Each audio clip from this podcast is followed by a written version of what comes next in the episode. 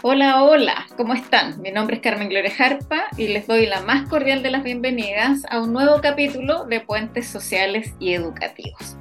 El tema del día de hoy es relación familia-escuela, familia-escuela e interculturalidad.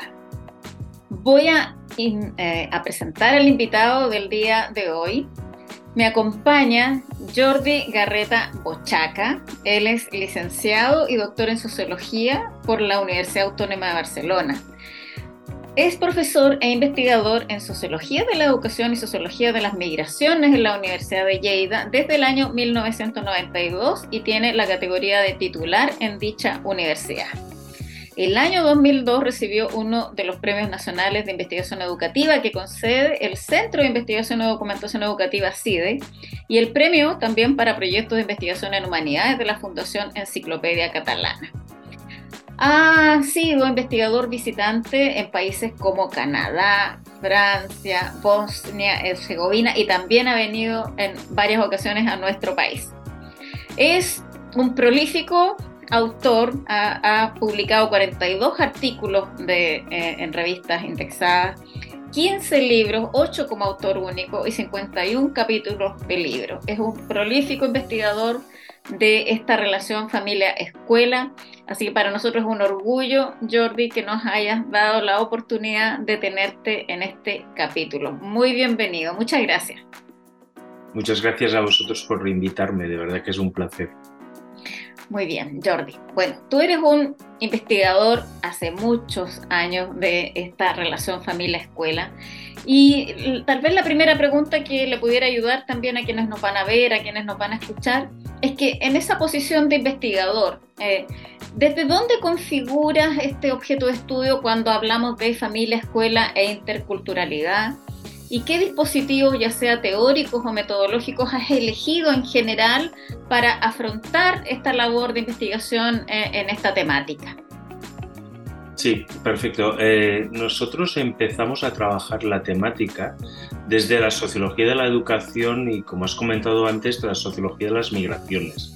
Entonces, este mix entre dos, dos perspectivas dentro de la sociología hizo que poco a poco nos fuéramos interesando, como ya empecé con mi tesis doctoral hace bastantes años, en el tema de las migraciones por la llegada de inmigrantes de origen extranjero a España, que parecía que era un fenómeno que, no, debería, no, no, se esperaba, de hecho, no, no parecía que tendría que suceder Incluso me lo comentaron cuando decidí hacer este tema, de que era un tema poco interesante, ya que España no recibiría demasiados inmigrantes.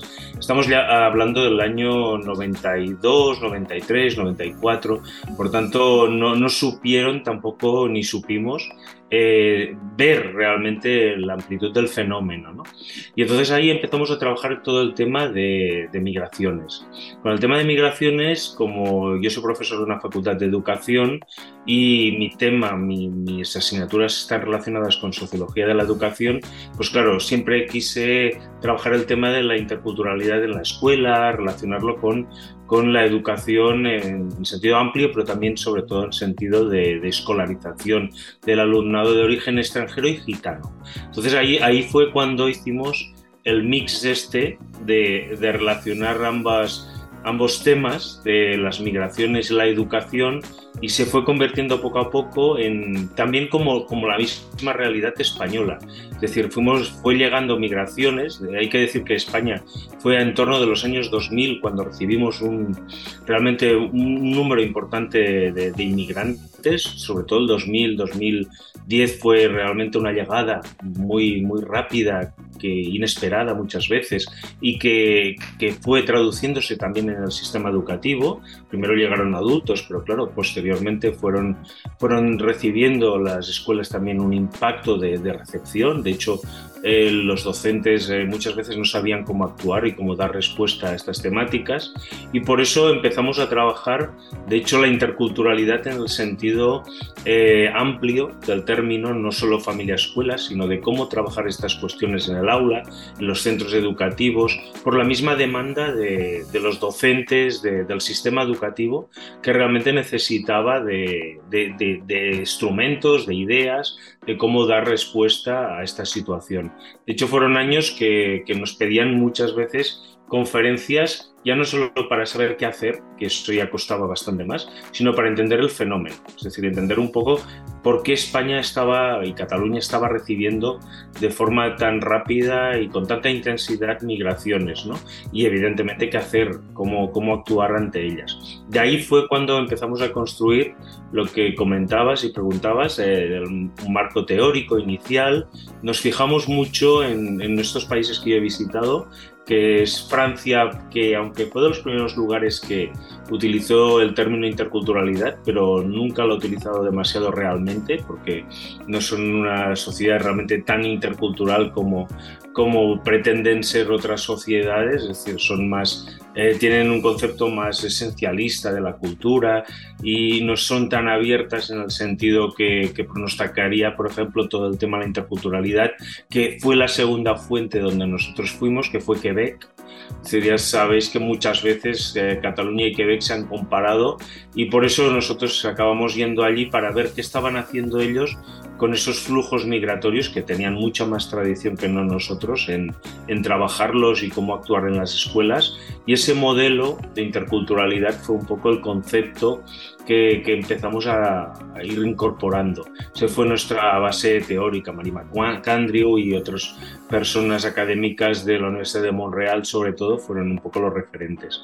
Poco a poco Europa, con la Unión Europea, también fue incorporando todo un discurso intercultural, que ese discurso fue el que por obligación, podríamos decir, de hecho, fue el que incorporó el sistema educativo español y la sociedad española en su normativa, para sus centros escolares, y por tanto ese mismo discurso del término intercultural fue lo que fue impregnando todo, y de hecho es lo que ahora mismo nos está dirigiendo, nos guste o no, este es el concepto, el término que se está utilizando y la dirección a tomar en este sentido.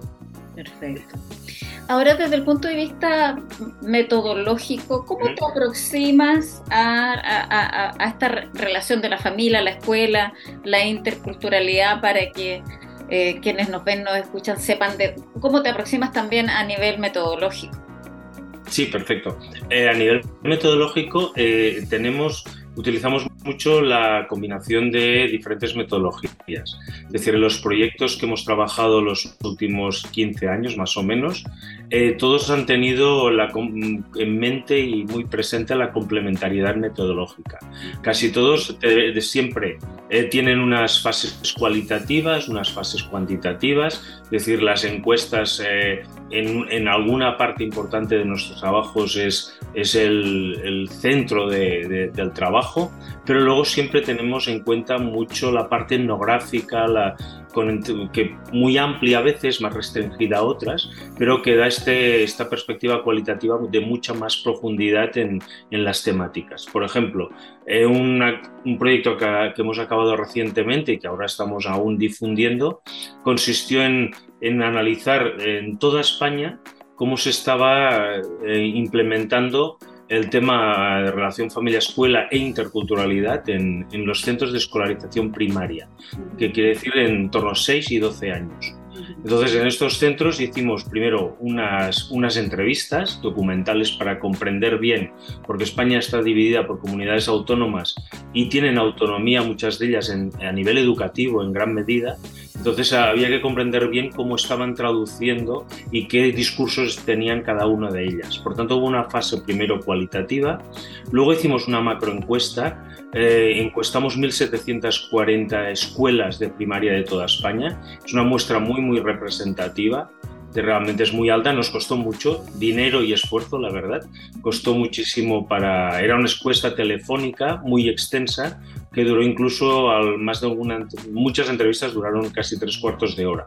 O sea, teníamos ahí a los pobres directores o jefes de estudio realmente mucho rato hablándonos de, de, estas temáticas. Y por último, lo que hicimos y que recientemente lo cerramos fue una etnografía porque quisimos ver cómo se estaba trabajando en centros de alta concentración de alumnado extranjero gitano. Es decir, en centros que realmente aquí sí que se da una situación que no es común, pero algunos centros la viven, que tienen alta presencia de alumnado pues, de origen extranjero o gitano y por tanto queríamos saber y profundizar un poco en cómo estaban trabajando ante una situación que era mucho más complicada que en otros centros escolares que no, que no tenían estas situaciones. De hecho, ahora mismo estamos como analizando precisamente esta fase etnográfica cualitativa que consistió en estar unos de seis a ocho meses en estos centros escolares, entrevistando, observando, siguiendo reuniones, siguiendo clases, analizando eh, las páginas web, analizando la documentación de centro. Es decir, fue todo un exhaustivo informe individual de 20 centros en España y, estos, y ahora, como tenemos tal volumen de información, esto es lo que estamos ahora mismo realmente analizando en profundidad. O sea, estamos en ello aún. Pero como puedes ver, es una complementariedad de, metodologías. Esa es nuestra idea de trabajo. Jordi, habiendo estado tú, bueno, ya tanto tiempo eh, mirando este fenómeno, yo me imagino que hoy día dispones tal vez de un equipo robusto para poder hacer estos acercamientos, porque estamos hablando de investigaciones bien grandes, con hartos centros, también con, con muchos o muchas estudiantes, con harta colaboración probablemente de los propios centros educativos, pero yo me imagino que ustedes en la universidad tienen instalados algunos eh, eh, equipos importantes, ¿no es cierto?, que trabajan en esto, porque etnográficamente también me imagino que se instalan por un buen tiempo, ¿no es cierto?, a, mirar, a observar, a, vincularse con, estas temáticas. ¿Nos puedes contar un poco el know-how de cómo se hace esto efectivamente en términos de cómo podemos cubrir investigaciones tan grandes, tan extensas en España? Sí, de hecho, eh, mi universidad, la Universidad de Lleida, es una universidad muy pequeña tiene unos 12.000, dijo más o menos, y estudiantes. Es una universidad muy pequeña y nuestro grupo es, pequeño. Eh, somos unos 16 investigadores, pero el grupo de investigación propiamente de la universidad es un grupo muy heterogéneo, porque es una facultad y una universidad pequeña. Por tanto, en mi grupo hay pedagogos, eh, psicólogos, hay trabajadores sociales, economistas, pero eh, este grupo funciona como grupo de investigación en determinados temas. Pero en familia, escuela e interculturalidad lo que hemos hecho, nuestra, de, llevamos unos 15 años ya prácticamente haciendo eso, es crear red, crear red fuera de mi universidad. Es decir, lo que hemos estado buscando es otros profesores de universidades españolas que tuvieran interés por investigar en la misma temática. Y entonces hemos ido creando red, yo casi te diría que más que investigadores de amigos, realmente que hemos colaborado y estamos colaborando, ahora hemos, hemos solicitado otro proyecto y esto ha consistido en eh, generar dinámicas de relación interuniversitarias. Por ejemplo, este trabajo que comentaba, en espero no olvidarme a nadie, pero es la Universidad de Islas Baleares, Universidad de Girona, Universidad de Valencia, Universidad de Zaragoza, Rioja, Alcalá de Henares, eh, Cantabria y Granada. Es decir, eh, hay unos 17 investigadores específicos de pedagogía y sociología que, eh, como tenemos interés en las mismas cuestiones, nos hemos ido encontrando, hemos sido amigos al final, hemos creado relación y vamos presentando proyectos al ministerio uno detrás de otro. De forma que vamos profundizando en esta temática, pero lo hacemos a, por eso podemos hacer proyectos a nivel de toda España, porque no es Lleida, es, Lleida está pues las personas que un poco van tirando un poco del carro, ¿no? Pero, pero realmente todos tiramos del carro y estamos situados en muchos lugares de España. Y esto es lo que nos permite hacer, por ejemplo, lo que comentabas, que son difíciles etnografías en diferentes puntos de España, pero las hacemos porque el equipo está repartido. Sería inviable hacerlo eh, desde Lleida o desde Barcelona o desde Madrid, irse viajando porque supondría solo en coste económico algo inabordable. Por tanto, lo que hacemos es crear red. Hemos creado red de, investigadores, pero también de, compañeros y amigos que, tenemos relación y que publicamos juntos, que trabajamos juntos. Es lo mismo un poco que, hemos hecho a nivel internacional, con Chile, con BioBio, con Finisterre, con, todas universidades que tenemos otro nivel de red eh, más internacional que no nos permite acceder a proyectos españoles, por ejemplo, pero que eh, nos permite la relación internacional también para intercambiar conocimiento o cooperar en proyectos. Yo también en, en Bio, Bio estoy en algún proyecto con el doctor Cárcamo, por ejemplo, y que estoy trabajando con él implicado en algún proyecto. Es más difícil la cooperación internacional porque encontrar proyectos financiados de comparación internacional es más complicado, pero, pero lo, lo, permiten estas colaboraciones del mismo estilo que hacemos en España, ¿no? de, crear red de investigación y, ir tirando del hilo de forma que una universidad pequeña igual no podría asumir un proyecto tan grande. De hecho, nos criticaron que el proyecto era demasiado grande y lo hemos conseguido, o sea, lo hemos acabado y estamos publicando bastante. Entonces, por tanto, pero es este efecto de, de sumar mucho a gente de universidades pequeñas, por decirlo así. Perfecto. Y es interesante escucharlo, y, que probablemente a, quienes nos van a ver escuchar también, que finalmente eh, la labor investigativa, que a veces se ve como tan solitaria y tan egoísta en algunos momentos, ¿no? sí se logra, ¿no es cierto?, construir redes de colaboración y, como tú bien lo has dicho, hasta amistad, ¿no es cierto? O sea, eh, finalmente hay una, una, red de voluntades, ¿no es cierto?, para construir estos proyectos que me parece que, que es bien interesante. Eh, dicho eso, te quiero preguntar, porque bueno, ha pasado harto tiempo desde que tú iniciaste esta, esta línea de investigación que, que ha sido robusta, digamos, durante tu trayectoria. Y desde esta perspectiva histórica, desde esas primeras migraciones como que no se esperaban, ¿no? Porque parece que ningún país está preparado para ello. Nosotros tampoco eh, estábamos tan preparados y debes saber que Chile ha recibido una gran cantidad de migrantes a, pro a, propósito de distintas situaciones en América Latina y también de otros países que no son de América Latina y que claro, nos ha tenido también en esta última época pensando mucho en, esta interculturalidad. Desde tu primer abordaje o, de, o de tu primera mirada, incluso en este proyecto que alguien decía, pero ¿para qué va a investigar eso si no es necesario? Hasta ahora, ¿qué ha cambiado respecto de lo que es la interculturalidad o cómo se ve la interculturalidad en las escuelas en España, en las investigaciones que tú has hecho? Perfecto. En, una primera cosa sería el hecho de que ya nadie duda que es un tema interesante. Es decir, eso ha, cambiado mucho. Es decir, de, también eh, estos últimos años de crisis eh, se ha dado una reducción de, recepción de inmigración, entonces ha pasado a no tener tanta relevancia como tenía tiempo atrás, ¿no? Pero um, se está reconduciendo todo y vuelve a tener como, un, como que es un tema interesante y un tema muy central en el estudio de, de, de muchas áreas de conocimiento. Por tanto, en este sentido, esto ya lo hemos vencido en, en, lo que sería el tema interculturalidad, pero también, por ejemplo, en el tema familia-escuela. Es que los dos temas a, a, mí me gustan porque son como dos temas que el sistema educativo ha descubierto recientemente, podríamos decir, ¿no? En los últimos 10, 15, 20 años como mucho. 10, 15 sobre todo. Entonces, eh, en familia-escuela también pasa y sucede un poco lo mismo. Es decir, hemos empezado a ver de que es muy importante y muy necesaria la relación con las familias. Hay toda una dinámica de discursos de que es importante que se impliquen, que, que participen, es decir, con todos los conceptos que le podamos decir. Pero eh, de, nuestra generación, de cuando mis padres iban a la escuela, que iban eh, solo cuando se les llamaba porque había un problema generalmente, a la situación actual de que hay como una exigencia de que hay que, eh, a veces con resistencias, ¿eh? porque siempre hay como una decir hasta aquí, ¿no? ¿no? Entremos tanto que tampoco es necesario. Pero los dos temáticas, muy curioso porque son dos temáticas realmente recientes y que se han planteando como un reto muy importante del sistema educativo español.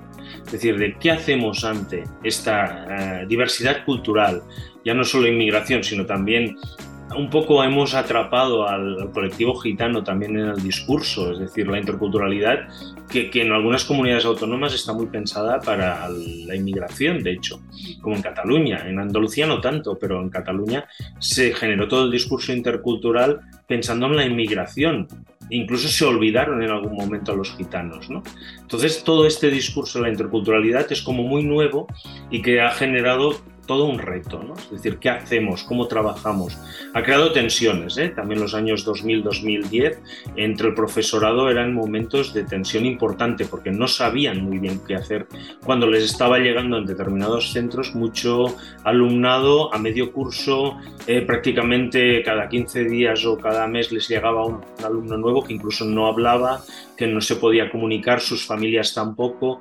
Por tanto, ahí es cuando eh, nos vimos que era muy interesante intentar eh, mezclar los dos temas, ¿no? las migraciones y familia-escuela, porque tiene su especificidad la, la, relación de estas familias de origen extranjero o gitanas con la escuela, eh, que puede convergir muchas cosas comunes pero también tiene sus cosas específicas. La lengua de comunicación, por ejemplo, ya es la, la, más sencilla y más fácil de, entender, ¿no?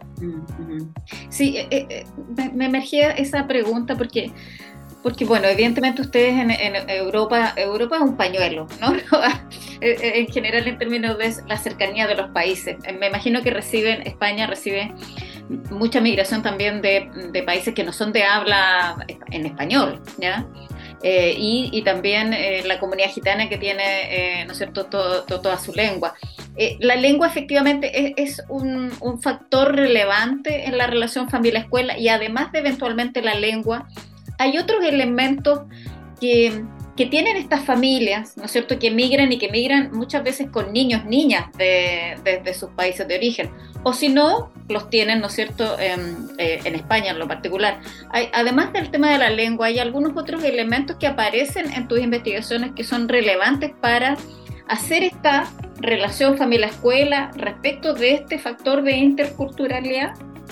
Sí, sí, perfectamente. El tema lengua es básico porque ya si no podemos comunicarnos con, por ejemplo, los originarios de, América Latina, pues hay una facilidad de comprensión y, rápidamente pues no, no, hay ningún problema, ¿no? Pero eh, hay que pensar, por ejemplo, ahora no tengo datos de toda España, pero en el caso catalán eh, se, está hablando de que hay unos, unas 170 lenguas, 160 diferentes. Entonces, eh, las primeras llegadas realmente en las escuelas cuando padres o madres realmente hay una dificultad de comunicación, esto es básico. Aquí se ha desplegado toda una serie de, acciones en diferentes puntos, se, llaman de, diferente manera, pero vienen a ser acciones de, para favorecer la comunicación. Es decir, comunicación, por ejemplo, pues con traductores o mediadores interculturales, que aquí también hay un debate importante en qué hacer, preparar al profesorado para que comprenda eh, también pues, un poco las lenguas de, algunos de los orígenes, evidentemente de todos es imposible, pero ha habido todo, todo un trabajo eh, a diferente nivel en el tema lingüístico. Pero luego también eh, otra de las cuestiones que ahí es donde también entra el mediador intercultural, menos que el traductor o el intérprete, es la parte esta más cultural es decir, más de, cómo ven la escuela, o incluso la relación con la escuela, si hablamos de, familia-escuela. Es decir, hay casos de que eh, creen que no deben ir porque si no les advierte el profesor que, o profesora que deben ir, eh, no es necesario, y en cambio otros casos que, están prácticamente por su tradición en sus respectivos países, que están muy a menudo en el centro escolar, que incluso generan resistencias desde el mismo centro porque los consideran un poco invasivos, ¿no? Es decir, porque, porque en sus países es bastante normal este tipo de relación con la escuela. Por eso, una de las cosas que detectamos es que el conocimiento previo de la escuela y la relación es muy importante, porque si conoces este sistema educativo, sabes cómo funciona, qué esperan de ti, qué no esperan, y, por ejemplo las jornadas informativas con las familias son muy importantes y en cambio es criticable de cómo las estamos haciendo en muchos casos, ¿no? No, no podemos dedicar tampoco mucho tiempo a explicar todo y cómo hacerlo. Entonces, por tanto, ahí se genera toda una serie de, de conflictos, de distancias, de, errores de, comprensión. El mediador por eso decía que es una, una figura que alguna comunidad lo, lo ha implementado, pero que, intenta resolver estas distancias, ¿no? aproximar un poco.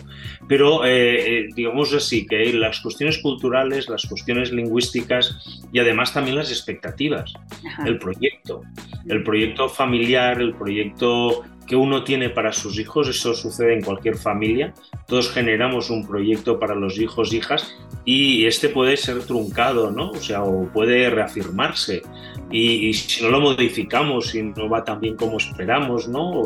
Vamos como construyendo de nuevo el proyecto, pero eh, hay personas que vienen con proyectos muy elevados, eh, depositando mucho en el sistema educativo español para promocionar a sus hijos y que lleguen a superar eh, la posición de origen de, los padres y en cambio otros que realmente no depositan demasiado en el sistema. ¿no? entonces ahí estos, estos proyectos, estas ideas, eh, pues trabajar con ellas también es otro aspecto muy importante. Es decir, unos de más por más, es decir, que, que, aprietan, podríamos decir, mucho a los hijos para que tengan éxito, ¿no? es decir, a veces en exceso, y otros por poco.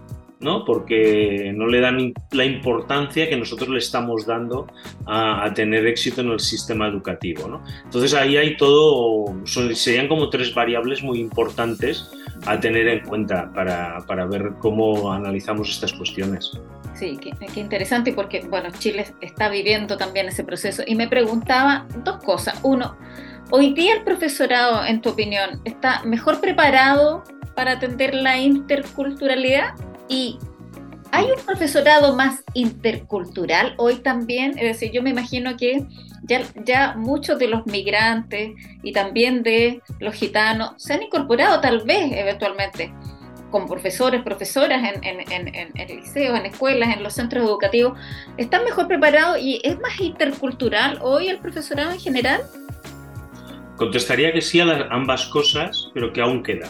Es decir, la interculturalidad es como un objetivo, es una cosa realmente eh, complicada final. ¿eh? Es decir, es, no es fácil la convivencia de culturas diferentes y, en un centro escolar, es decir, por tanto es una situación, es como un futurible, ¿no? una cosa de a largo plazo. Entonces, el profesorado, evidentemente, de los años 90 y algo 2000, no estaba demasiado preparado ni estábamos, porque en nuestras facultades de educación, eh, hasta las reformas que hicimos hace unos años, no incorporaban apenas esta temática. Porque es que lo que comentaba al inicio es que no la esperábamos. Es decir, fue realmente una sorpresa que esos inmigrantes que se iban a Alemania, a Italia, a Francia, acabaron por nuestro crecimiento económico, ¿eh? tiene su lógica, acabaron quedándose en España y se instalaron y trajeron mujeres y hijos y tuvieron hijos y por tanto impactó en el sistema educativo. Entonces, por tanto, esa generación de profesores eh, que no estaban tan formados también se han formado porque ha habido mucha formación en torno de esto. Eh, se han sensibilizado, que es muy importante, que es una temática muy relevante porque nos la encontramos cada día por la calle. Es decir, la calle es muy multicultural en este momento, es un espacio realmente de convivencia. Aquí hay otra batalla que es que a veces hay centros que consideran que no va con ellos el tema porque ellos no son diversos entonces, pero claro, lo que estamos haciendo y el discurso oficial es que estamos preparando para vivir en una sociedad diversa, no, no para convivir en un centro diverso o no. Por tanto, tengan o no tengan, deberían actuar en este sentido, ¿no? Eh, formarse los docentes y formar a su alumnado para que el día que salga y cada día cuando sale a la calle sepa convivir en una sociedad pues, que, es diversa culturalmente y que su vecino, su, eh, una persona que encontrará por la calle tendrá una religión, una cultura, una forma de hacer diferente, ¿no? mucho más eh, buscando en sociedades ya mucho más cosmopolitas. Pero esto, esta es una laguna que aún tenemos, es decir, aún eh, hay mucha más sensibilización, hay mucha más formación, pero aún hay como una resistencia de que no va conmigo, ¿no? Esto de aquí, porque esto es de centros que tienen este problema, ¿no? A veces lo etiquetan incluso como problema. Es decir, esa sería una situación porque hay centros de cierta alta concentración y por tanto quien, quien tiene esta dificultad, quien tiene esta situación es quien tiene que trabajarla. En cambio, la normativa de prácticamente toda España lo que indica es precisamente lo contrario, que hay que trabajarla en todos los centros porque la calle es ahora mismo diversa culturalmente ¿no? y que tenemos que, convivir en sociedades de este tipo. Esta sería, eh, por eso decía que sí, que hemos mejorado muchísimo, la verdad, eh, pero falta aún eh, una parte de sensibilización, una parte de formación, porque los docentes, y a veces con toda la razón, se quejan que, sobre todo se quejan de los sociólogos, de los antropólogos, que, que tenemos grandes discursos muy bonitos, pero bueno, vale, sí, perfecto, pero luego ¿qué hago? ¿no? Es decir, ¿qué hago en la clase? ¿Qué hago en el aula? ¿Cómo, cómo trabajo estas cuestiones? ¿no? Este también es otro nivel, es el desarrollo más aplicado de, estos discursos interculturales tan bonitos en el fondo, pero decir, bueno, sí, sí, pero ¿cómo se hace? ¿no? Es decir, danos eh, instrumentos, prácticas, cosas muy reales para trabajar el día a día. Esto es lo que también ya lo estamos haciendo bastante, por ejemplo, en la depuración de materiales escolares, se está haciendo mucha revisión de textos, de, los libros de texto, de cómo están presentando. Eh, de hecho, por ejemplo, en Canadá es una de las cosas que vimos, ¿no? Eh, que Beca ha, rehecho muchos, muchas veces sus libros de texto para neutralizar un poco el sesgo. Eh, menospreciando determinados orígenes colectivos. Por tanto, un trabajo que es muy lento, ¿eh? de hecho, pero se está haciendo, pero aún queda, aún queda realmente trabajo por hacer. Sí, y a propósito de eso, em, ya como en la, última pregunta tal vez, em, claro, eh, la investigación eh, siempre tiene que servir como para hacer mejora también, o sea, en, esa, en ese sentido más aplicado que tú mencionabas hace, hace un rato. Y claro, y, muchas veces los sujetos no solamente quieren ser investigados, sino que también ser apoyados o asesorados por los investigadores para hacer procesos de mejora. Eh, en, en, todo este tiempo que eh, como producto de tus investigaciones y de, y de tus distintas publicaciones, eh, ¿podrías resumir tal vez algunas ideas o buenas prácticas que se han ido instalando en los centros escolares, escolares a propósito de esta experiencia que ustedes han tenido como país, tal vez antes que nosotros y que nos pudieran servir eh, eh, en Chile para, para poder nosotros afrontar de una manera eh, apropiada, propositiva, desde un punto de vista más de hacernos cargo, ¿no es cierto?, de la diversidad, de lo bueno que es ser un, país más heterogéneo, ¿no es cierto?, más abierto también a otras culturas. ¿Cuáles podrían ser algunas ideas, hallazgos o desafíos de tus investigaciones que nos, que nos iluminen respecto de cómo hacer más intercultural a lo menos un país que está recién comenzando en este camino? Sí, sí. Eh, en nuestro caso, eh, en relación a lo que comentabas, es cierto que la investigación normalmente se queda como eh, en, el artículo, en el libro, y no traspasa mucho más, ¿no? Es decir, este es uno de los errores que en nuestros primeros años reconozco que, también lo hacíamos, porque hay que hacer carrera académica, hay que trabajar y acabar proyectos, y es como una carrera continua de, con prisas siempre, ¿no? Eh, pero desde hace bastantes años lo que estamos haciendo eh, en los proyectos siempre incorporar la parte de transferencia. Es decir, la parte de transferencia de conocimiento a escuelas, por decirlo así, a todo el mundo que se ha implicado en nuestros proyectos. Es decir, también voluntarias, si quieren, decir, pero por ejemplo, eh, las encuestas que hicimos, a todo el mundo les preguntamos si querían recibir información del resultado, si querían ver los vídeos que generamos de los resultados. Entonces es un poco devolver, porque nos parecía que era como, de hecho las escuelas están un poco hartas de nosotros, ¿eh? porque somos investigadores molestos. Cuando no enviamos estudiantes de prácticas, enviamos estudiantes para que trabajen, estudiantes para... Y si no, vamos nosotros a, interrogarles encima y a veces a criticarles de lo que están haciendo, que es mucho, ¿no? Por tanto, lo que intentábamos siempre es hacer una fase de transferencia. Por ejemplo, en los últimos proyectos lo que hemos ido incorporando son los audiovisuales. De hecho, tenemos algunos que, están muy bien, de hecho, porque los contratamos, no, no, somos capaces de hacerlo nosotros también, pero si en un proyecto que hicimos en Cataluña como Unión Europeo, siempre hay una fase que es un, audiovisual, en caso, al momento tenemos unos cinco ya, que eh, son eh, como síntesis de resultados de investigación duran de 10 a 20 minutos como mucho, y algunos son más de experiencias prácticas, de ejemplos de intervención, otros son de resultados de investigación puramente o de explicación de las metodologías para que se vea un poco eh, pues los principales resultados y cómo los hemos obtenido. Entonces hay una parte de este tipo de transferencia. Y, los audiovisuales van muy bien porque están siempre disponibles eh, y cualquier persona los puede consultar de forma muy fácil, ¿no? Porque también organizamos pues, sesiones de difusión online, por ejemplo, con escuelas y en el momento de cerrar proyecto, pero claro, si no asisten y no lo grabamos, pues eh, nadie más se beneficia de ello, ¿no? Por tanto, optamos por la parte de transferencia con, con, eh, con, por ejemplo, en estos audiovisuales, por responder también a la pregunta, lo que vimos es que había toda una serie de intervenciones que iban relacionadas desde la primera acogida, es decir, la acogida es muy importante para todas las familias, de hecho, aquí ya se está potenciando mucho lo que serían los procesos de acogida de cualquier persona, cualquier institución prácticamente, pero la escuela es muy relevante, y estos procesos de acogida hacerlos eh, incluso con más detalle sobre, con personas, por ejemplo, que vengan de eh, sistemas educativos diferentes que puedan no comprender muy bien del todo cómo funciona nuestro sistema educativo. Por tanto, procesos de acogida e incluso procesos de acogida que no duraran dos días al inicio del curso. Por ejemplo, los alumnos de nuestras facultades hacemos acogida pero eh, igual en un día les explicamos todo y ya está, y apáñate. Y, y, cuando se enteran ya se van de la facultad prácticamente. Cuando empiezan a conocer el funcionamiento de todo, prácticamente han pasado dos años. Entonces, es como eh, hacer procesos de acogida iniciales, pero también con cierto seguimiento. Y además teniendo un poco, esto también supone trabajo, supone dedicación de los profesionales y claro, no siempre tienen ni tiempo ni, ni pueden hacerlo, ¿no? Ahí también hay otra cosa.